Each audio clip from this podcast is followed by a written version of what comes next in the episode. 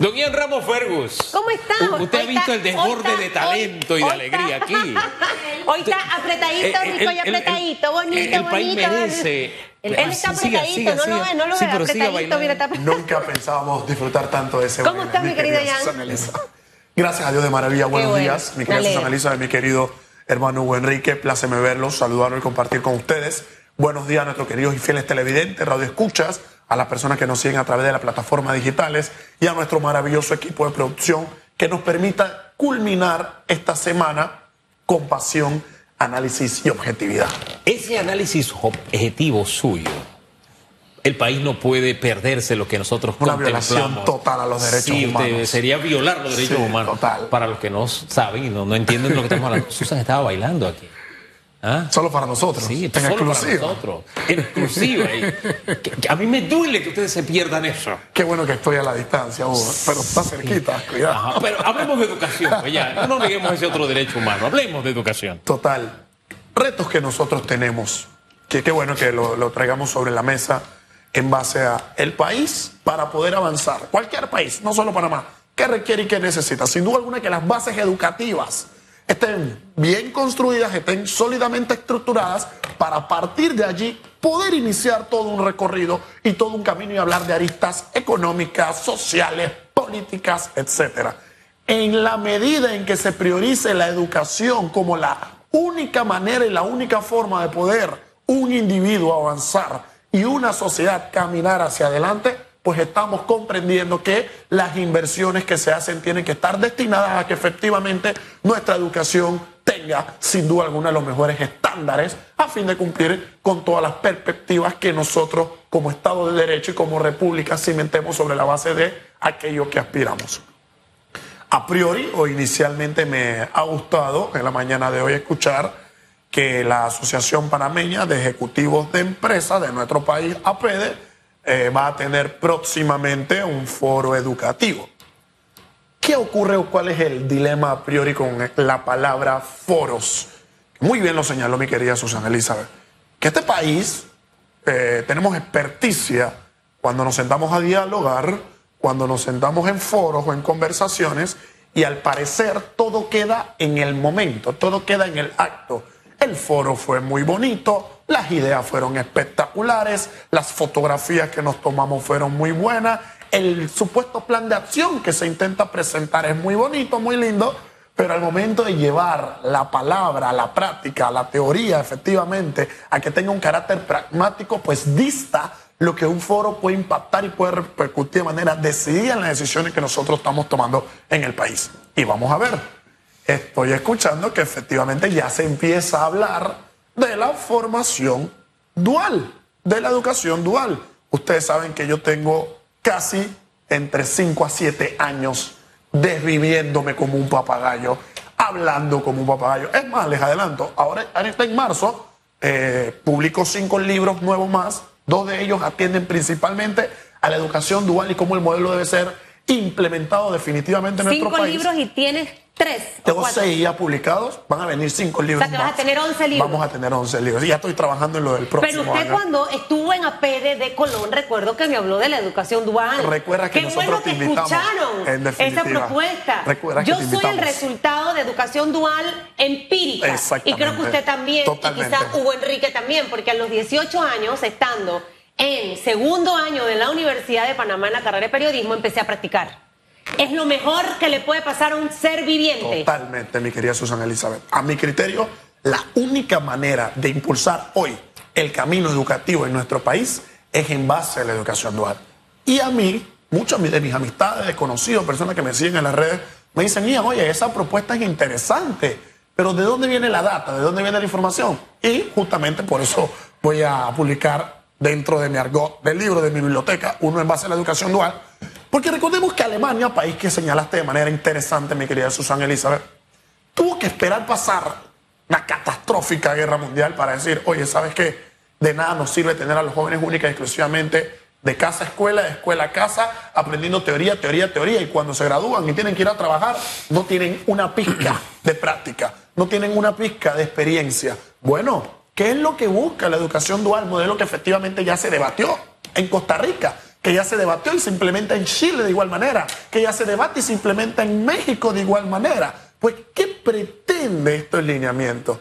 Que el joven tenga un conocimiento desde el colegio teórico práctico, de tal manera en que si bien es cierto, requerimos y necesitamos enriquecernos de manera cultural y educativa, con cimientos mínimos, básicos y suficientes que nos dan de la educación, también hay que ir a qué? A ponerlo en práctica. Esto es que desde cuarto, quinto y sexto año olvidándonos de la práctica profesional, vamos a llevarla un poco más allá, pues los jóvenes puedan llevar a cabo una práctica en una empresa, en un área que les guste, en una oferta que el mercado laboral les haga, y esto tiene impacto en todos los sentidos. Uno, experiencia para el joven. Dos, adquisición de una mano barata a priori para efectivamente la empresa. Tres, la oportunidad de que si a la empresa le gusta el trabajo y el desempeño del joven, le puede costear su educación universitaria. Cuatro, la oportunidad a que si el joven hace un buen trabajo y un buen desempeño y le gusta a la empresa, pues él ya tenga asegurado una plaza laboral una vez se efectivamente gradúe y pueda continuar todo su lineamiento. Entonces la educación dual, por donde lo queramos ver, por donde la queramos analizar, es la mejor forma hoy para que la educación retrógrada que nosotros tenemos pueda efectivamente impulsarse de la mejor manera. ¿Y qué necesitamos para esto? ¿Infraestructuras? No. ¿Qué necesitamos? ¿Millones de dólares? No. Disposición, sentarse el gobierno con la empresa privada. De igual manera, esto atraería inversión extranjera, beneficiando a quién? A los jóvenes, beneficiando a los empresarios y lo que más me encanta, como siempre, beneficiando al país en todos los cimientos y en todas las estructuras de la base que nosotros tenemos y concebimos. Hay una adicional, adicional, como una cerecita al pastel. Total. Yo hablaría un poquito de la cultura empresarial. Amén. Emprendedurismo. ¿Por qué?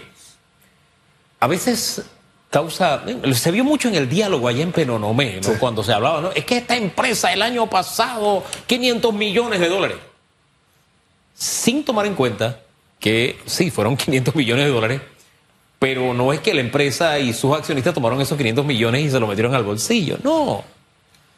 Ahí usted tiene que hacer un balance porque hay una serie de gastos, la inversión, el retorno de la inversión, en fin. Entonces, ¿Para qué? Para que entendamos ese tipo de, discusiones, todos, y también para que no solo se piense en yo voy a estudiar para tener un empleo. Exactamente. Sino para emprender mi propio negocio. Es una deuda que tenemos como país.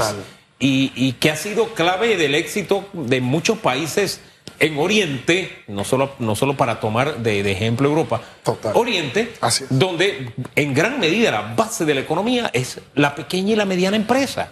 Es más, acá todavía seguimos hablando de que el pequeño empresario no, el pequeño empresario no existe. Es empresario. Es empresario. La que es pequeña o es mediana es la empresa. Son dos cosas distintas. Entonces, e, esa cerecita en el pastel, yo creo que tenemos que aspirar a ponerla en práctica en algún momento, eh, don Ian. En definitiva, mi querido Enrique y mi querida Susana Elizabeth, la educación panameña hoy carece de dos elementos o de dos términos que yo creo son el futuro, innovación y creatividad. En la medida en la que un joven no comprenda que innovar y ser creativo son fundamentos claros para los tópicos de su educación, pues efectivamente no va a poder responder a las problemáticas que aqueja a nuestro país hoy, mañana y en el futuro. Máxime cuando el avance tecnológico que nos va indicando que poco a poco las máquinas pueden ir reemplazando gran parte de ese recurso y de ese capital humano que existe. Luego entonces nosotros debemos de, con innovación y creatividad, fomentar los cimientos y las estructuras que nos permitan poder contar con los diseños y los lineamientos claros. Y esto me lleva a un segundo punto, el cual es un poco filosófico, pero no se aleja para nada de este punto en cuestión. Y necesito por fuerza hacer una analogía para que el punto quede muy claro. En su momento existió un filósofo, el cual yo abordo en uno de mis libros de filosofía, quien se llamó Albert Camus. Camus es conocido, o fue conocido, para mí lo es, como el filósofo del absurdo. ¿Y por qué? Atención con esto. Camus decía que el problema filosófico más importante que existía o que existe es el de suicidio, un tema que es muy tabú para nosotros, que debemos normalizar y empezar a implementar eh, diseños educativos para que esto se normalice. Camus decía, mira, el problema filosófico más importante es el suicidio. ¿Por qué? Porque cuando una persona empieza a cuestionarse mucho sobre su vida o a buscarle un sentido a su vida, entiende que la vida no tiene sentido, entiende que es un absurdo y se entrega al absurdo. Y para Camus, la peor forma de entregarse al absurdo es sin duda alguna terminando en el suicidio. A lo que él indica es que no tienes que buscarle una explicación a la vida. Debes vivirla y debes cambiar todas las concepciones que te hacen pensar mal de ella y que te hacen vivir mal. ¿Por qué quiero hacer la analogía? Nosotros no debemos normalizar que, bueno, la vida que tenemos es con malos gobernantes, es con malos políticos. Y como consecuencia, ¿qué vamos a hacer? A seguir entregándonos a los malos gobernantes y a los malos políticos que se encargan de gastar, malgastar, de, derrochar y despilfarrar nuestros recursos y nuestro dinero. Bueno, como es lo que hemos tenido y como es un absurdo y como no interesa y los políticos gobernantes que tenemos siguen manteniendo la misma línea, pues vamos a quedarnos con ellos. No, debemos hacer un análisis íntegro a las soluciones que me dan políticos y gobernantes y la propuesta que tratan de implementar incide positivamente en mi sociedad, en mi familia, en mi cultura, en mi educación. Si la respuesta es sí, vamos a mantenerlos. Si la respuesta es no, cambiemos a quienes tenemos para que efectivamente ese cambio y esa toma de decisiones que nosotros tengamos incida en qué en el mañana. Porque si hoy los, los, niños que nacen ya están teniendo deudas, también sería muy bueno que los niños que están naciendo hoy, que van a nacer mañana, ya tengan asegurada una buena educación. Usted acaba de decir algo importante y que quiero llevarle a una analogía personal de la gente. Claro. De aquí hasta mayo van a haber muchos que van a tocar la puerta de su casa. Pregunte, en vez de que qué trabajo me va a dar. ¿Qué para mí? Eh, eh, sí, ¿qué me vas a dar? ¿Cuánto es para mí? Mira que me faltan el cielo raso, me faltan los bloques. No. Yo necesito conocer sus planes de educación. ¿Qué va a fomentar en materia educativa? Totalmente. Porque allí es donde está la clave de los problemas de este país. Si tenemos a una población educada, tenemos a una población sensata. Total. Es como la mujer que no se deja comprar por regalos de un hombre. O sea, ¿me está entendiendo? Shakira, Shakira. Guapo el tipo, 10 años menor que ella, con toda la plata del planeta, pero hay un hasta aquí. Eso solamente lo hacen las mujeres inteligentes. Total. Entonces necesitamos mujeres y hombres inteligentes que sepan saber cuando me están tratando de comprar, cuando me están tratando de embaucar, con palabras bonitas, con abrazos falsos, con besos hipócritas, solamente para ponerlos en la Asamblea Nacional. Eh, dejar de la bolsa de la comida y todo lo demás, que si se la quieren dar, que se la den pero ¿cómo me voy a preparar yo? Haciendo uñas, haciendo pelo, aprendiendo a cocinar, aprendiendo a hacer mecánica, ingeniería para tener un trabajo ya. Ahí es donde está en realidad la solución a nuestros problemas. Mi querida Susana Elizabeth, si yo te doy una información que te va a poner triste, ¿me permites compartírtela? Sí. ¿Qué tal si te comento que de otros países a mí me han contactado para efectivamente implementar un diseño de educación dual en la región? ¿Sabes cuál es el único país que a mí no me ha llamado y no me ha preguntado nada de parte de sus gobernantes? Panamá. ¿Dónde no vivimos? ¿Por qué? Porque a la casta política que tenemos, ¿qué les beneficia? Seguir teniéndonos como nos tienen, dependiendo de ellos, con un sistema clientelista, con un, un sistema de política barata, pero nosotros debemos comprender lo siguiente. ¿Necesitamos seguir en esto que tenemos? Esto es lo único a lo que podemos aspirar. ¿Son nuestros gobernantes y nuestros políticos malos? Usted debe saber identificar quiénes son la única solución a nuestros problemas. El político de su corregimiento, de su distrito o aquel que responda a sus intereses nacionales, efectivamente trabaja en beneficio de usted. ¿Usted cree que la toma de decisiones que ellos tienen los benefician? Máximo cuando vienen a un programa y le faltan al respeto diciéndole, eh, como, calles, todo está bien. Caja del Seguro Social, todo está bien. Educación, estamos volando. Economía, desempleo, ¿qué es eso del desempleo? Si esos son los políticos que ustedes consideran que nos merecemos, voten por ellos. Pero adivinen, esos no son los que nosotros queremos. ¿Por qué? Porque las malas decisiones en seguir teniendo un año, dos años, cinco años más los políticos no repercuten en el hoy, sino que seguimos atrasando el proceso de reenrumbar el país cada 10, 20 años. Un quinquenio mal establecido por un gobierno incide 15 o 20 años en la toma de decisiones para poder resolverlo. Entonces, empecemos a prevenir no solo en políticas públicas, sino en los políticos que la van a implementar y empecemos a tomar decisiones claras, coherentes y asertivas en base a quienes le vamos a dar la decisión de gobernar nuestro país para que lo hagan de la mejor manera, con objetividad, compasión y análisis, sirviendo siempre al pueblo y que nunca busquen esta persona un beneficio personal o para ese grupo selecto de casta y amigos políticos que tienen y que se revuelcan en un mismo colchón. El beneficio por el país, el beneficio no es por ningún político ni ningún gobernante. La plata es nuestra, la plata no es de más nadie. Esta última reflexión me pone a pensar en una de las propuestas que hay sobre la mesa, es la de don Ricardo Martinelli, que ha recibido, pues de parte de los Estados Unidos, una tarjeta diciendo, a usted no lo queremos aquí por esta razón. Bien, no, ni siquiera voy a decir la razón, ya todos la conocemos. Eh, yo quiero en un minuto que usted me hable de ese tema, don Ian, porque no tenemos más tiempo. Sí, en definitiva. Eh, eh, va a ser un impacto en materia política interesante ver, por ejemplo, qué ocurrirá si Martinelli llega a la presidencia teniendo estos conflictos con los Estados Unidos de Norteamérica y cómo se va a poder manejar ¿no? en nuestro país con un gran aliado como lo es los Estados Unidos de Norteamérica por cinco años. Y entonces, ¿por qué llegamos a estas decisiones o a estos puntos o a estas problemáticas? Pues por una sola razón.